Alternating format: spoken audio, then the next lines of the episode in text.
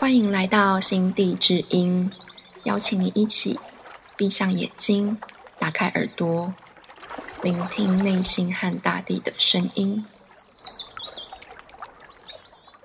Hello，大家好，我是金德心。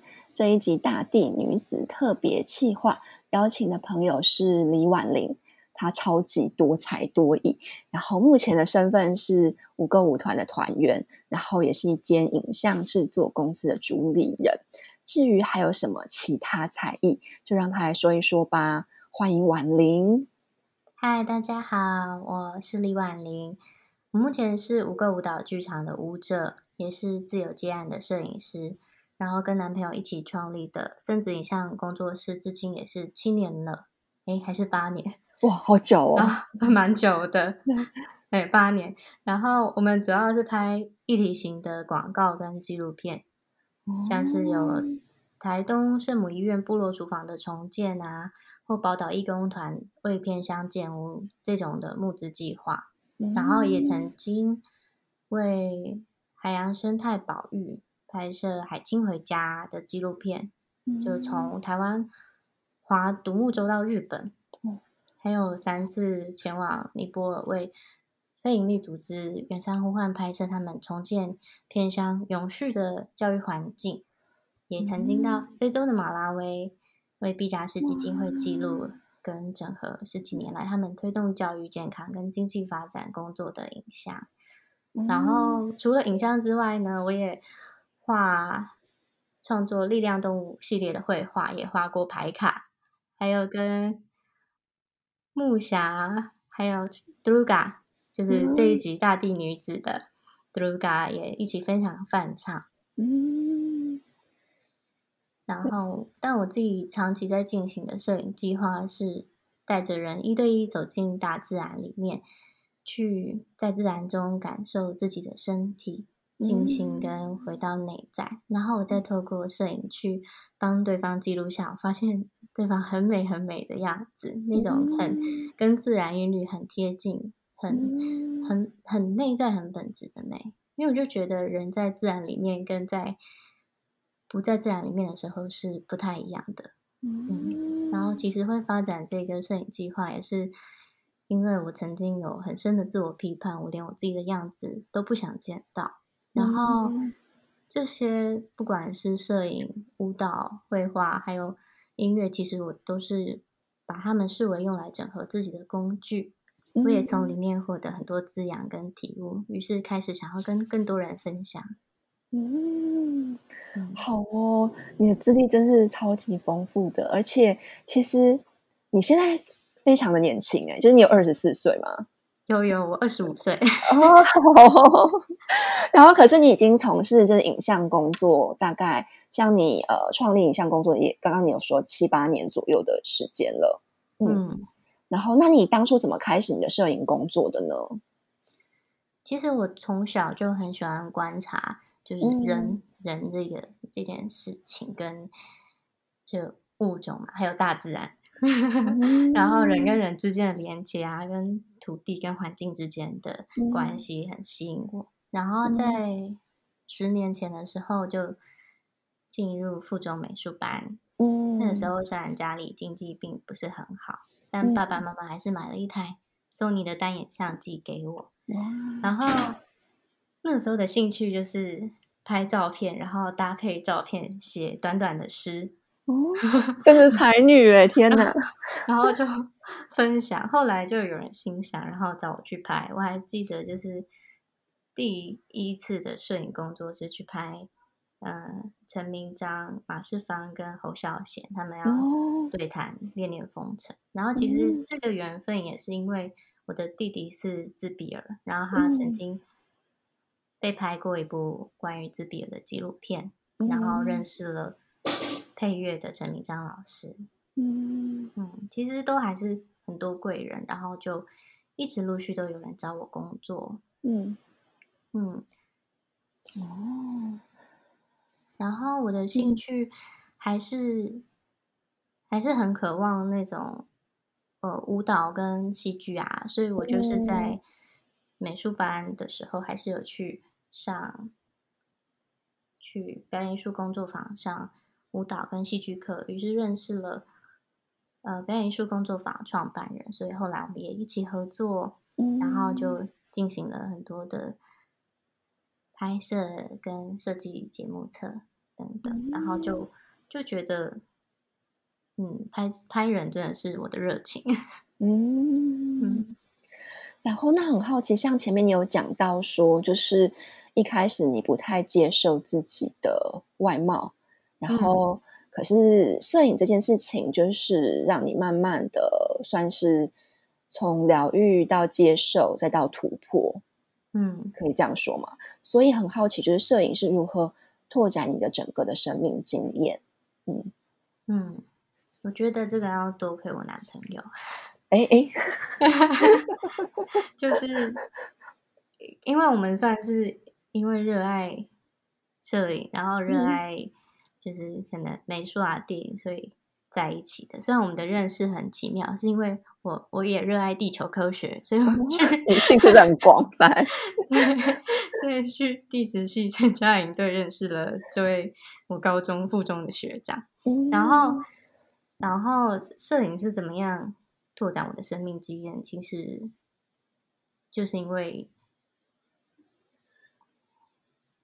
我明明很渴望被拍照，可是我却很讨厌我在照片里面的样子。然后去看见，就是哦，原来我是这么自信心是这么低落。然后原来我跟我的理想跟我的有那么大的落差。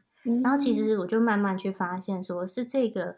跟理想的落差造成了我自己的痛苦。然后，其实我们每个人在嗯每一件事情上，也许都会有一些预期跟投射，然后就是那个跟现实、跟真实情况的落差，产生了我们每天大大小小的痛苦。嗯嗯，然后在摄影里面，其实我拍照。很重要的一个原则是，我想拍到的是真实。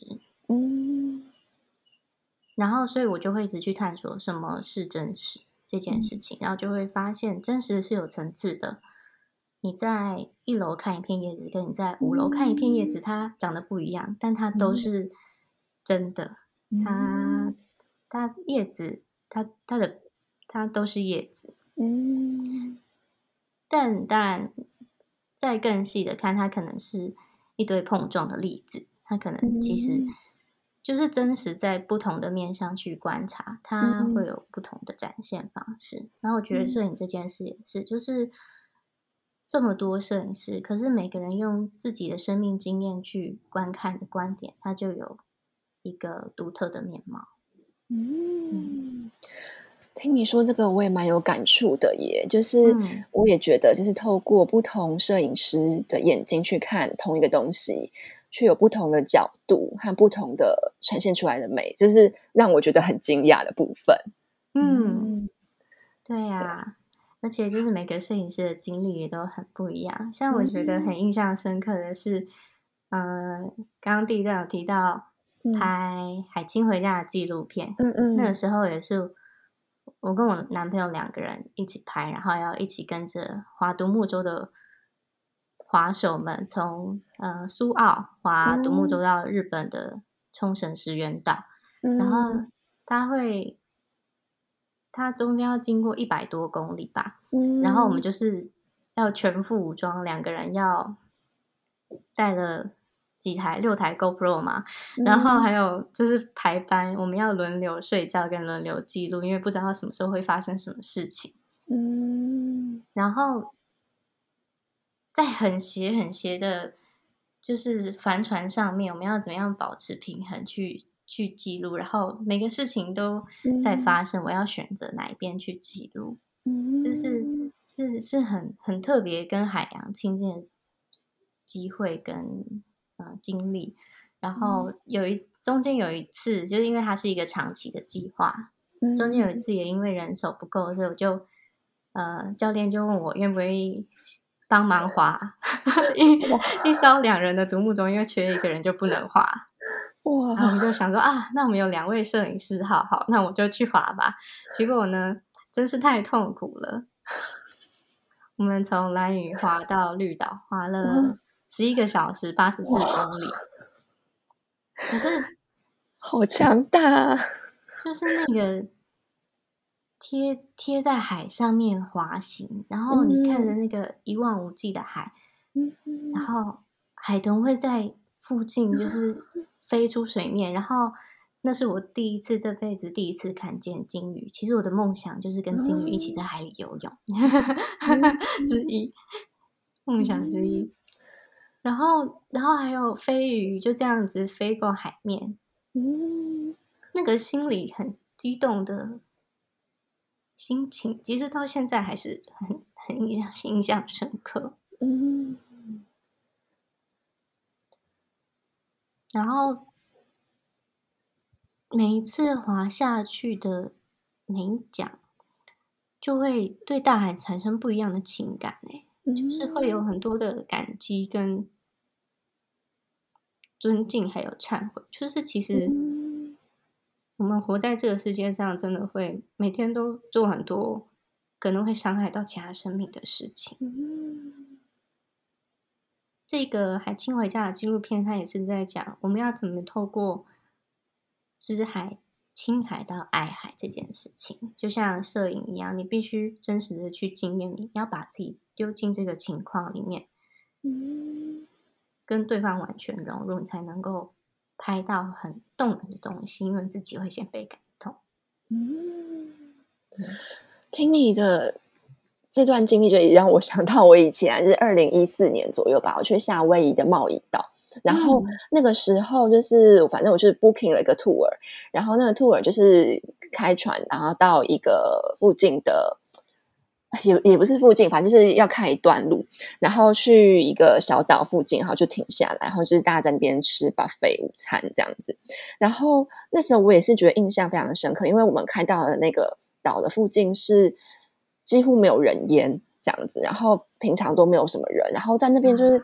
非常非常的安静，然后一瞬间就觉得好像来到一个世界上最干净的地方，这样子，然后就觉得世界真的是突然就静下来，然后在那边自己就被净化了，嗯，然后也会觉得说，哎，平常为什么这世界上有这么多的物质上的东西，却没有办法满足自己？可是，在那个一小段时间里面，就是那整个空，然后那整个安静跟干净，就让自己觉得非常的满足。然后也有就是体会到你刚刚说，因为我在那边也看到了，就是海豚，然后就是看到那种活生生的动物在你旁边跳来跳去的时候，真的会有一种很特别的的感觉。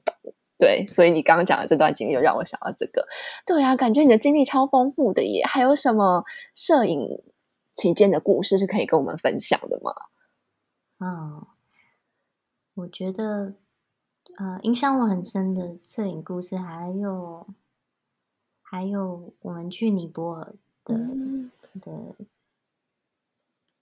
记忆吧。嗯，那个时候是我休学之后不久，大学休学之后，然后我本来是决定先去。爬圣母峰基地，然后后面要去印度学习印度笛，但是我就只买了单程机票，然后刚刚好就在我买到机票的呃后面那段时间，就是远山呼唤就找我们要去尼泊尔拍摄他们的木子影片，然后就是时间都接得非常非常刚好，嗯。所以后来我就很很开心，本来要独自去，后来就有秀琪，我的男朋友跟我一起去，我们就先去山里面走一走。嗯，那段路程是是要总共走大概十二到十三天的山路，然后。然后会从海拔七千，哎，不是海拔两千七，走到海拔五千以上这样子。然后沿途就是会有很多不同的新的地景。嗯。然后终于在第六天，我们看到了珠穆朗玛峰。嗯。看到圣母峰的时候，就就像你刚刚说，有一种很很干净、很很很空的那种无法形容的状态，它会很自然而然的在内在发生，就是很像没有没有时间，没有好坏，没有对错，没有美丑，就是所有念头好像都可以从身上脱落的感觉，就只是存在在那个那个当下，然后。自我也会消融进整个整体里面，就好。像可以接受我所有自己不接纳的那些小小的烦恼，然后去，因为在那么那么那么震撼的山景前面，好像看到就是人很渺小，跟但我们又是在跟自然里面。无法分割的一体的那种合一的感觉，嗯，然后会感觉到一种很带着无常的美，嗯，然后结束这一段之后，我们就进行远山呼唤的拍摄，我们就坐着吉普车，很摇晃，很摇晃，摇晃到那个时候，二零。一二大地震的震央，就是其中一个距离首都七小时车程的戈尔卡，然后就是为了当地的偏向学童教育，嗯，进行重建的拍摄。然后已经大地震过了五年吧，可是就是一片铁皮之下，就是一家五口的居住环境。然后，而且这不是。一个家而已，这是好多个家都是这样子。嗯，然后我们还用了非常可怕的厨房煮饭，然后我们每天要拍摄，就是要扛着摄影器材去爬山，因为大家都住在山上。然后他们有百分之四十二的小朋友都辍学了，因为大地震之后大家都需要童工，然后他们就是离开学校去当嗯打工贴补家用，因为家长也觉得教育是没有用的，所以其实。要做的事情很多，就是从家长教育、社区的教育、连老师的教育，还有政府的教育都要进行，然后要去串联。然后，可是就是当我们去拜访小朋友的时候，在那么我自己觉得很真的是很很困难、很困难的情况里面，然后小朋友那个。纯真又直朴的大眼睛，是拉着你的手，完全无条件的接纳你，然后邀请你进去他们的家，然后可能是从他们的床底下，然后他们的床就是他们的一切，所有的客厅、厨房都在床上进行。从床底下拉出一盘那个炸物，不知道放多久的炸物，很珍惜的请你吃。然后我们就会可能一起唱歌跳舞，因为语言不通，当然会有。那个我们有当地的尼泊尔原山呼唤的伙伴，因为他们就是希望进行一个永续的教育，是让当地可以自主维运。这样，他们的确也正在退场，慢慢退场，从尼泊尼泊尔退场，也刚好疫情的关系，嗯，然后就可。以真的看到他们这五六年来做的事情已经在发芽了，嗯，然后那种在镜头面前就是。每一个孩子的目光是可以非常清澈、笔直的穿透厚重的镜头，看到我的心里。嗯，然后当然，我其实，在摄影的时候，也都会一直提醒自己，我要怎么样平等的去对待被摄者。嗯，就是毕竟我们是外国人，毕竟我们是带着资源的人，我们是去给予帮助的人。可是我必须要跟他们平起平坐，我才能真正走进他们的生活跟生命里面。我要跟他们一起的生活。嗯，就像，就是后来我们又有一次去尼泊尔到另外一个镇央叫居里，然后在那个居里，它是离戈尔卡要比首都更远的地方，然后要坐吉普车，就是颠簸摇晃十个小时才有办法到，然后中间后最后还要再走一个小时，嗯。可是就是，然后只有几户人家，然后每个人家都要，嗯，走路可能两小时去上学，就是小朋友。然后我们就住在一个曾经是童工的人的家里，然后他就是后来想要来跟我们分享为什么教育他觉得教育对尼泊尔这么重要。嗯，所以我们刚到的时候啊，他就去劈柴生活，然后他的阿公就去后院，因为想要请我们喝一杯奶茶，就去后院，就是找他养的母牛，然后去挤牛奶。嗯，然后他的奶奶就去旁边摘了植物的叶子，然后准备茶叶。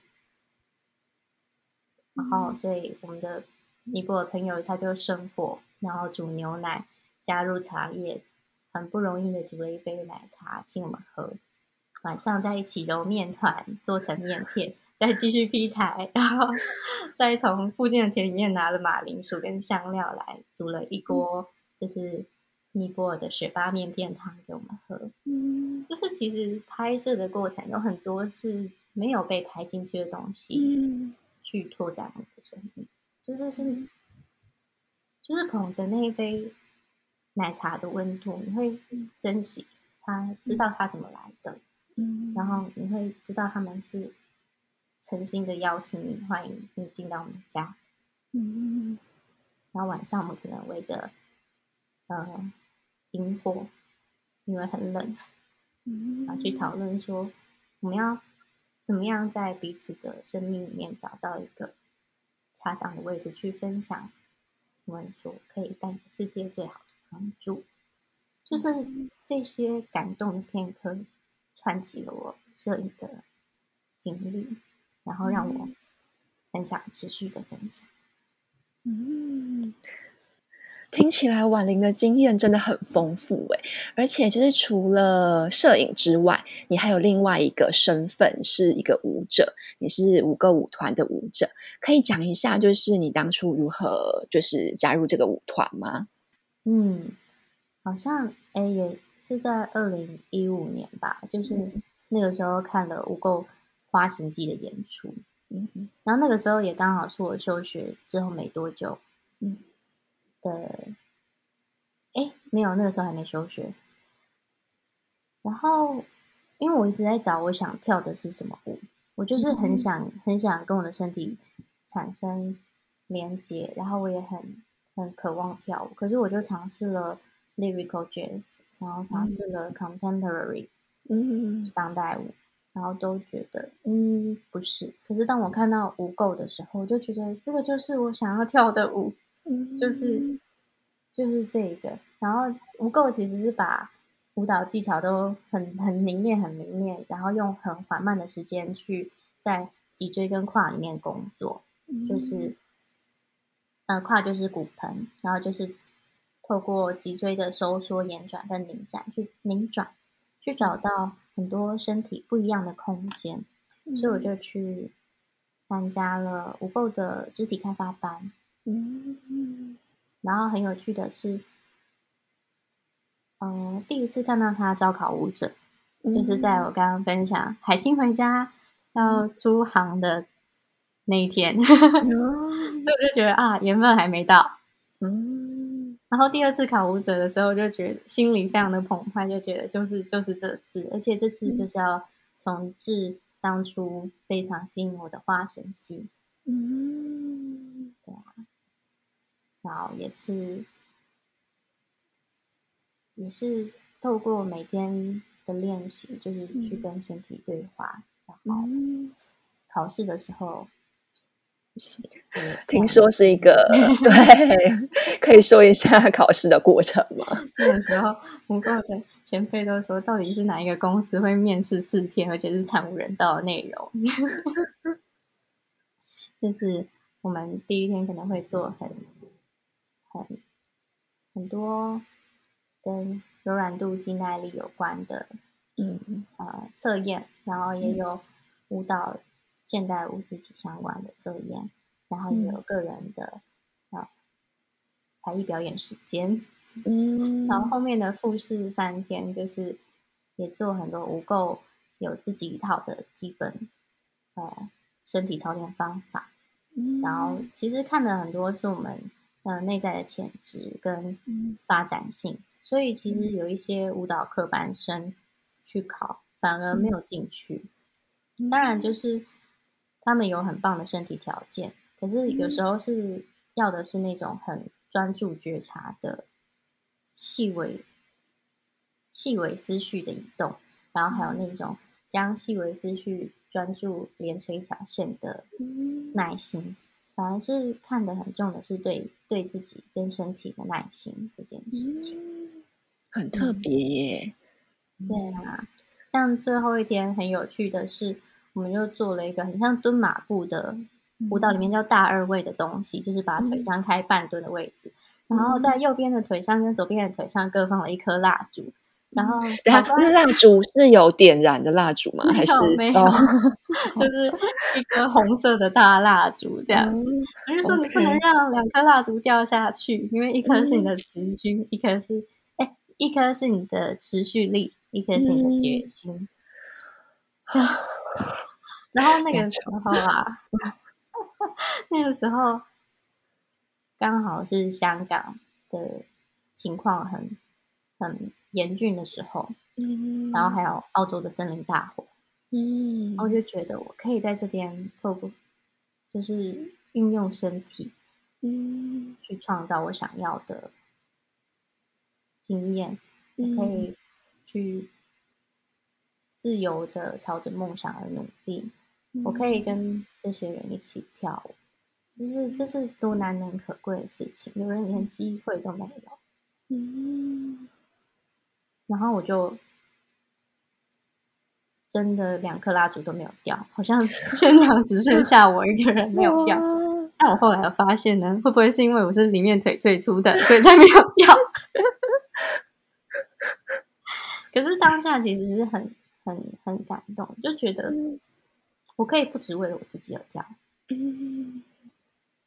然后在进去无垢之后，越。跟身体工作的越细，其实会越来越发现，身体其实体现的是我们跟环境之间的关系。嗯嗯，然后当然，身体也是体现我们跟自己内在的关系。嗯，因为进去不够之后，其实对里面每个人来说都很挑战的事情是，你会必须赤裸，然后身体也很诚实。嗯，就是在极限的状况里面，所有的念头、所有惯性都会一览无遗的呈现出来。不管是你看别人或别人看你，然后会毫无掩饰的去去去看见彼此性的脆弱。然后，但是当我自己内在的阴影跟脆弱被呈现出来的时候，我可不可以？直视它，我可不可以接受它存在，而不要被吓跑，不要去扭曲。然后在这种情况下，还要嗯安安住自己的心，去观察这个未知的内在面相。其实这是很磨人的，然后还是有人受不了，还是有人离开。嗯，对啊，听起来就是像你们舞台呈现的这这样子的美感，其实。背后是有非常需要怎么讲，非常强大的努力心血，就是把你们推到极限的那种力量，才可以去完成的，真的是很难想象哎。就虽然无垢的东西很慢，可是它其实很像是电影一个一秒的画面里面有二十四格，嗯，就是它是有很很。很丰富的细节跟内在在里面流转，然后外在虽然看是静止动，然后这些真的是要透过老师跟前辈一次一次帮忙推到那个极限的临界点。可是要不要跨过去，就是选择都还是在呃每个舞者自己的身上。然后，然后要这么长在面对一种自己的极限，其实更要注意的是松这件事。我觉得无垢教了我很多是怎么样。可以找到松的力量，嗯嗯，这很重要诶。对于现代人来说，就是要努力的时候，就是要努力的时候，你需要拿出你的怎么讲毅力、耐心，去偶尔去逼迫自己一下。但是有的时候，你又需要放松，这样子的平衡，对很多来说，应该都很需要练习。嗯，我觉得，因为现在大部分人其实身体也是都有某某个程度上的解离吧。因为我们都很努力的在生活，然后很拼命的工作，就连练身体也都是把身体当成一个工具，努力的操练它。然后也许身体已经觉得我根本不要这样，可是头脑就说服自己说这样很好，这样很好。嗯，然后，嗯，我自己也是非常擅长勉强自己的人，所以，所以这个松，我觉得不只是对一般人，然后更是对舞者也是更更重要的，就是我可以怎么样更细致的去观察自己身体。的需要，还有呼吸的状态，我有多长的时间可以回到观察自己的呼吸，了解自己的需求？其实每一个人需要什么样的照顾，喜欢被如何对待，什么情况下会感觉到不安全感，又要怎么样找到内在资源去照顾自己？这些每一个人都完全不一样，然后这些都需要时间去一点一点陪伴自己累积。嗯，然后这种观察越来越细致的时候，也也会特别有机会慢慢通过这种觉察去觉察自己的惯性模式，嗯，然后去看见说，哦，我又在勉强自己了，但是我不需要因此而否定或批判自己，嗯，只是重新调整自己的出发点跟。状态，嗯，很棒哎，好深刻的一个觉察跟体悟哦，嗯，然后对于前面你有提到啊，就是呃，身体跟环境的关系，然后身体跟自己内在情绪的关系，这方面你还有什么样的就是可以再多跟我们分享一点的吗？就像我们，呃，啊，像当舞者这件事情，其实很多人也都会。给我建议，就是，嗯，每一个人身体都不一样，那我需要加强哪些部分的练习？我该吃什么样的食物？我要怎么样才会变瘦？我是不是要吃很多很多的蛋白质才能够支持我去做这么强强度高的呃身体运作？然后，虽然我是从国中就选择吃素，啊。因为很喜欢动物的关系，可是这一段时间其实我也犹豫，因为太多人跟我说你只吃呃蛋跟牛奶还有豆腐是不够的，嗯，可是当我可能闻了一下肉的味道，我觉得我还是不行，就是我得去回到自己的身体做选择，然后当我越了解我自己的身体的时候，其实。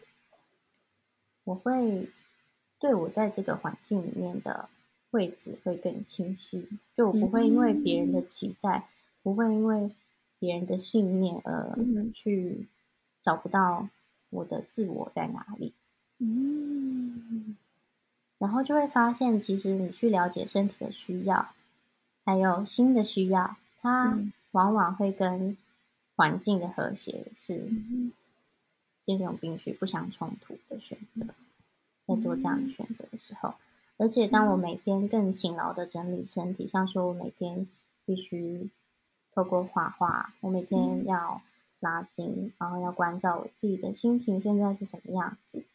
越常整理的时候，越不会把这一份情绪的垃圾往外往外丢，或者是去去干扰到其他的人，因为。我们虽然很容易可以见到物质上的环保，嗯，但是心灵上的环保却有时候会被忽略。嗯，然后我觉得，像说饮食，像说环保这些事情，都不应该是被强迫或者是被被灌输的，而是你从心里知道说你为什么要这样做，因为而且你知道这样做其实是对自己内在跟对身体。很好的一种方式。嗯，我想要推广的是这种从善待自己到善待自世界，嗯的的一个路程。对啊，因为你会自然而然知道对自己有益的，那往往就是会也对他人有益。嗯，也许只是带给别人一个微笑，也许只是就像我刚刚说觉察关心这件事，你可以回到生气的原点，然后选择要不要生气。但这真的需要练习，他可能从不那么生气开始，再往回推，再往回推。对啊，然后透过向内整合跟向内觉知，当我把自己的情绪整理好之后，对外在负担就会减少，甚至对身边的人、对宠物的压力也会变少，那就可以创造一个嗯，在心上、在能量上永续的善循环。然后这也是帮助地球代谢一个方法，因为其实我们每天只要照顾自己的身体，照顾好自己的心，我们每天睡觉其实都是在帮地球代谢。嗯，好棒哦，说的真好，好想要拍拍手哦。谢谢你。对呀，然后像刚刚呃前面有听到你对于摄影，你很强调真实，然后后来到了无垢成为舞者的时候。你又呃怎么说？就是在那个环境之下，他们也是很把你推到一个极尽赤裸的部分，无论是情绪还是身体上的部分。那我很好奇，就是说，像真实对你来说是一个什么样的意义？然后，因为看到真实的时候，你一定会有很多没有办法可能一时接受的情绪或是阴影。那你是如何去整理自己呢？嗯，我觉得，嗯，在这一点的练习上，反而是去去看见阴影不一定是不好的。嗯，因为我们一定有自己期望成为的样子。嗯，然后，但是我们欣赏或者是向往，甚至嫉妒。嗯，那些不想去看的阴影背后，往往有我们回避自己内在本来就有的能力，然后那可能也是我们还没有成为真实的呃自己的样子。嗯，所以真实对我的意义是我可以整合自己到什么样的程度？我还有哪些部分是还不认识的？我还可以拿来运用的。嗯。然后，就像在我的练习里面，我其实觉得外面所发生的一切都很像是我内心的一一部投影机，嗯，就好像是我先预录下来心里面所想的，我的行动所做的，或者是我所说出来的话，然后但它会投放在外面的世界上。嗯，所以当外面有事情让我有比较大情绪反应的时候，我就会想想，那这一件事情的真实是什么？它在表面所引发的情绪跟波动之下，我还可以看见自己，还可以认识自己哪些没有被认识的？因为其实我们活在这个世界上都。大部分都有原生家庭所期待的议题跟创伤，嗯，然后那些创伤就会因为久了之后不去看，不允许去存在，然后呃阻碍我们真正的完整，嗯，然后但是如果我们可以好好的照顾自己的身体，其实我们会自然而然的去经验一些。情境让我们去重新认识还没有完整的自己。嗯，然后我会觉得，其实内在我们每个人内在都有很多很美、很珍贵的东西。嗯，我们要做的只是把外在这些还没有被整合东西整合，然后放下。所以我想去拍的是那些整合的过程。也许是还没被整合的过程，还有还有每一个很美的瞬间放下的过程，还有内在很美本质的那个那个所展露出来的瞬间，这些它都是很珍贵的历程。那我都希望每个人可以珍惜这样的历程。嗯，好哦。之前就是有的时候遇见婉玲的时候啊，都常会看到妈妈陪在身边。就是日常跟妈妈一起行动这样子，就是跟妈妈感情非常的好。然后也很好奇，就是妈妈在这些过程之中，像刚刚无论提到是摄影啊、跳舞，或者是在你呃情绪需要整理阴影的时候，很好奇妈妈扮演了什么样的角色对你来说？嗯。因为我觉得我对母亲和妈妈有很复杂的投射情感吧。嗯，像我从小从小就是，嗯，在五岁以前，我都觉得自己过得非常非常的幸福快乐，因为妈妈的焦点都在我身上。但是自从有了弟弟，我就觉得啊，我我我是不是不被爱了？我是不是不被重视了？而且弟弟又是非常需要被照顾的。呃，特殊孩子，嗯，那我就会做很多事情去试探妈妈，然后甚至到后来，我工作的前一段时间，我遇到的每一个合作伙伴，然后特别是我的上上司的角色吧，就是虽然合作伙伴，但我们还是感觉会有上下之分，但那也是因为我的投射，就是我都会遇到这种母亲型的权威角色，嗯，然后。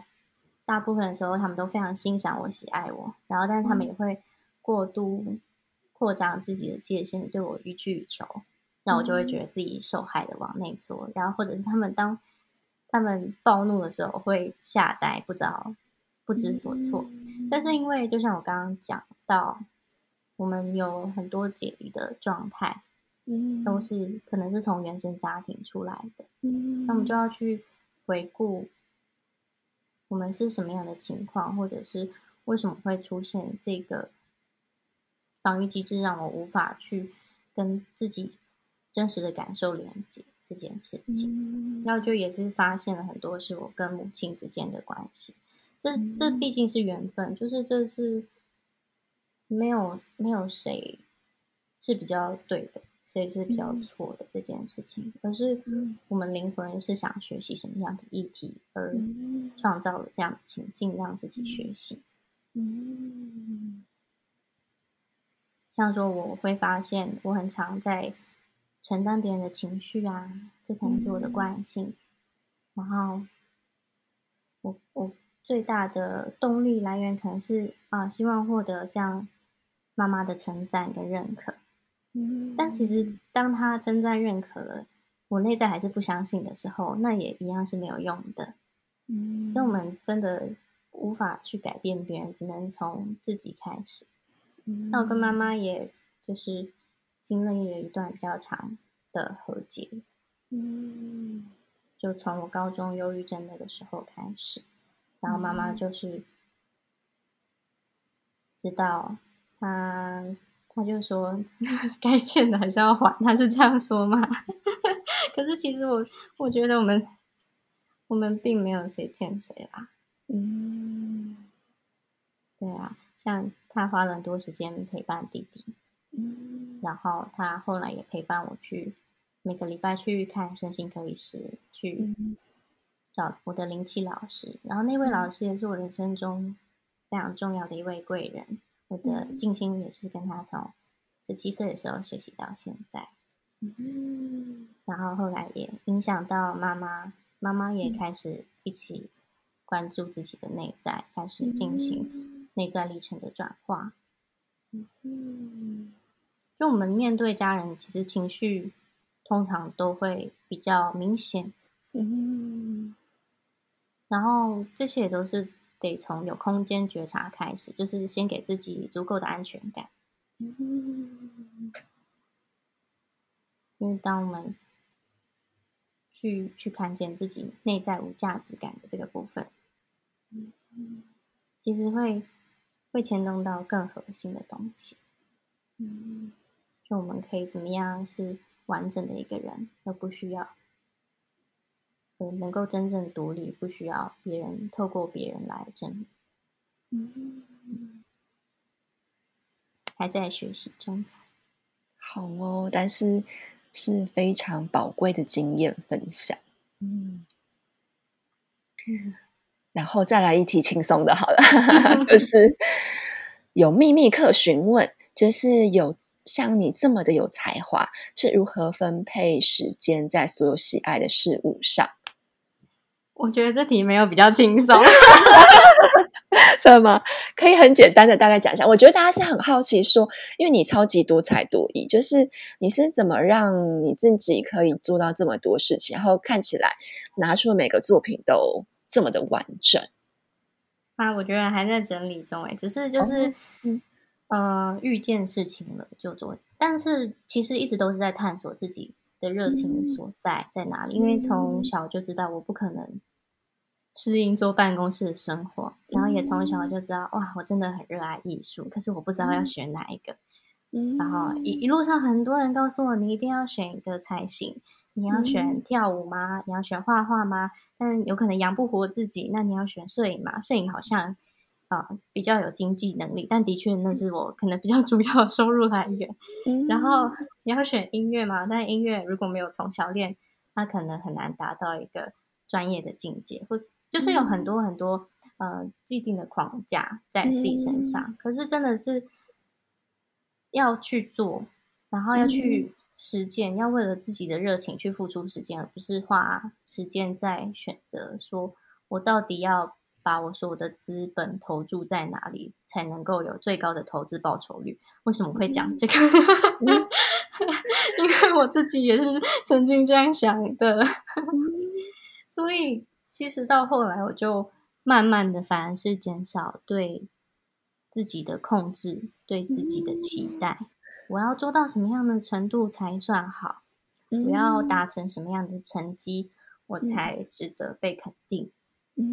放掉这些嗯框框，放掉这些对心的束缚，然后，但我依然可以保持着原则，做自己喜欢的事情。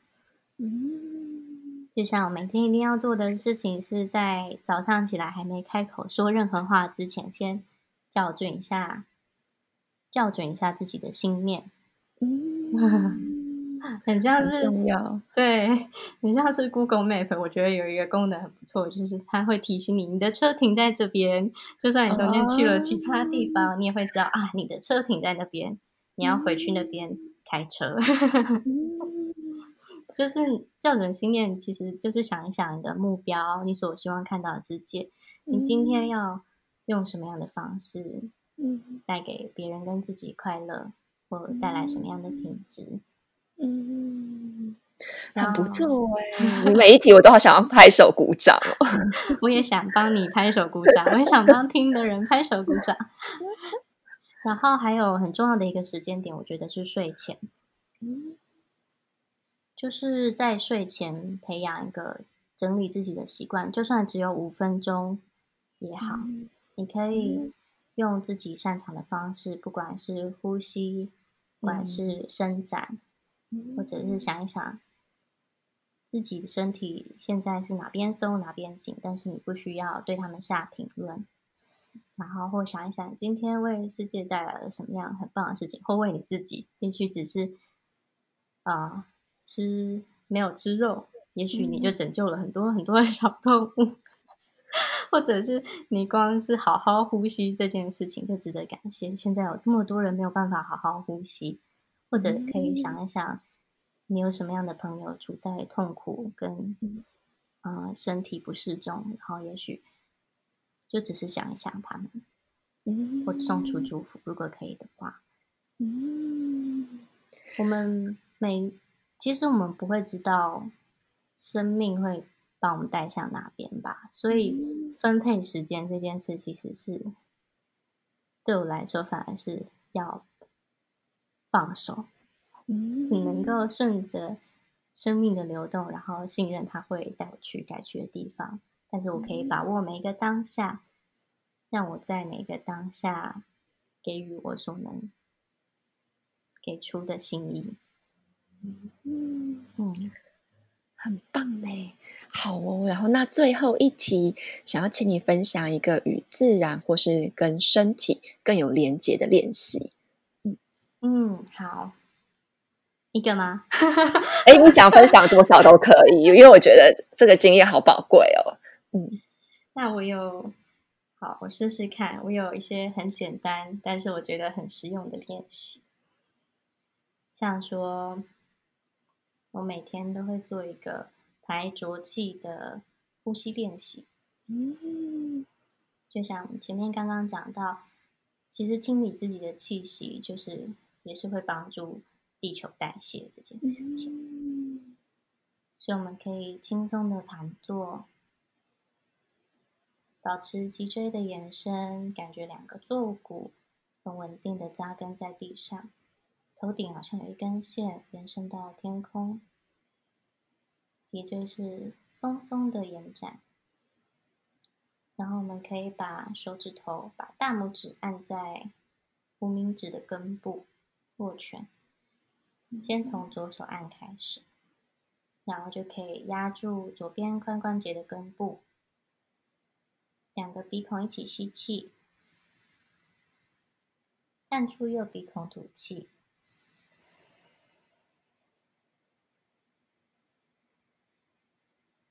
然后左边进行三次，用自己的呼吸速度。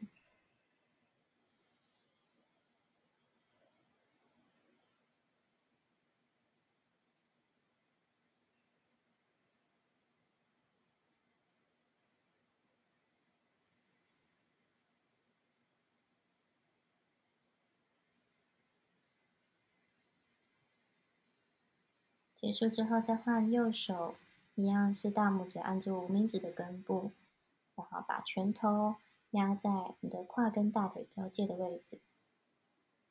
吸气的时候，两个鼻孔吸；吐气的时候，按住左鼻孔吐。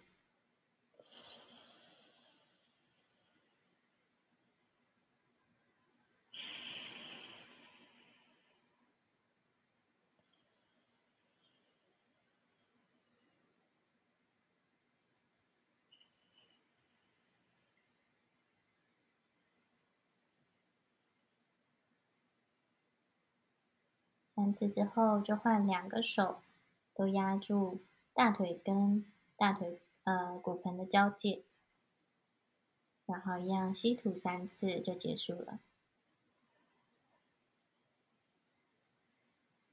保持注意力在你的心，在你的呼吸。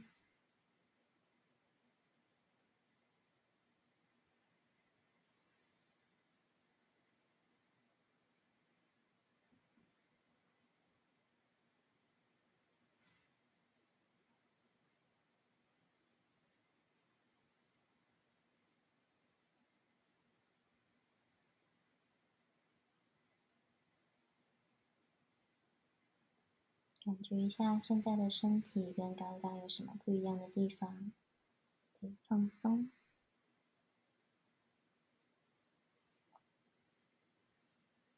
然后把注意力带到地心，你感觉地球的中心有一个亮光，可以充满你的双腿到你的骨盆，到你的肩椎，你的腹部。一个来自地心的光，充满了你的胃、你的横膈膜、肋骨下方，充满了你的心和你的肺，充满你的肩膀，让它可不可以再更放松点？来自地心的光充满你的喉咙、下颚、头颅、眉心，充满你的头顶，好像可以通过你往上接到宇宙的源头，接到灵魂的源头。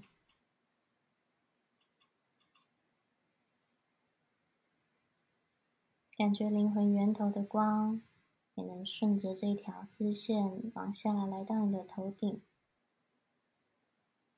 你可以为你的顶轮微笑，你可以对你的眉心微笑，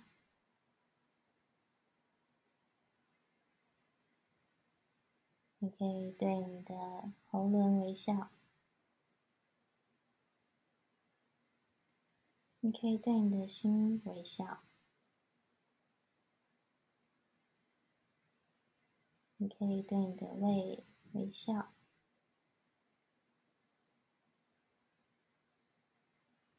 你可以对你的脐轮微笑。你可以对你的骨盆底微笑，再将所有的气送到地底，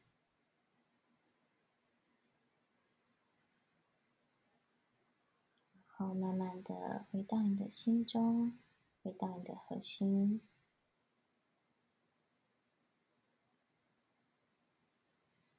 给自己三个呼吸，然后可以慢慢的张开眼睛。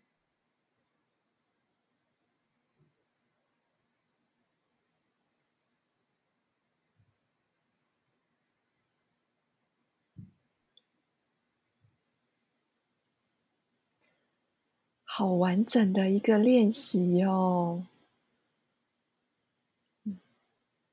我觉得可以有很多自己发展的变化性。嗯，真的很感谢你今天的分享，哎，有好多好多的收获。然后我反正我就一直很想要鼓掌，就对了。这样很谢谢德心愿意花时间，然后非常用心的采访这么多人，真的。嗯，好哦。那我们今天呃在一起就到这里结束。然后，那很好奇的想要问一下婉玲，就是如果想要更了解婉玲在做的事情的话，你有什么粉砖是可以让大家去看的呢？好的，那我有一个粉砖，或者是可以直接就是追踪我的脸书，我的粉砖叫 Ananda Re，嗯 嗯，然后脸书是就是英文拼音的 One Ling Li。好哦，那我会再把链接就放在节目简介的下方。嗯，好，那今天非常谢谢婉玲今天宝贵的经验，还有带来最后一个超级完整、深刻的进行。嗯，非常谢谢德心，也谢谢大家。好哦，那我们就下次见喽，大家拜拜，拜拜。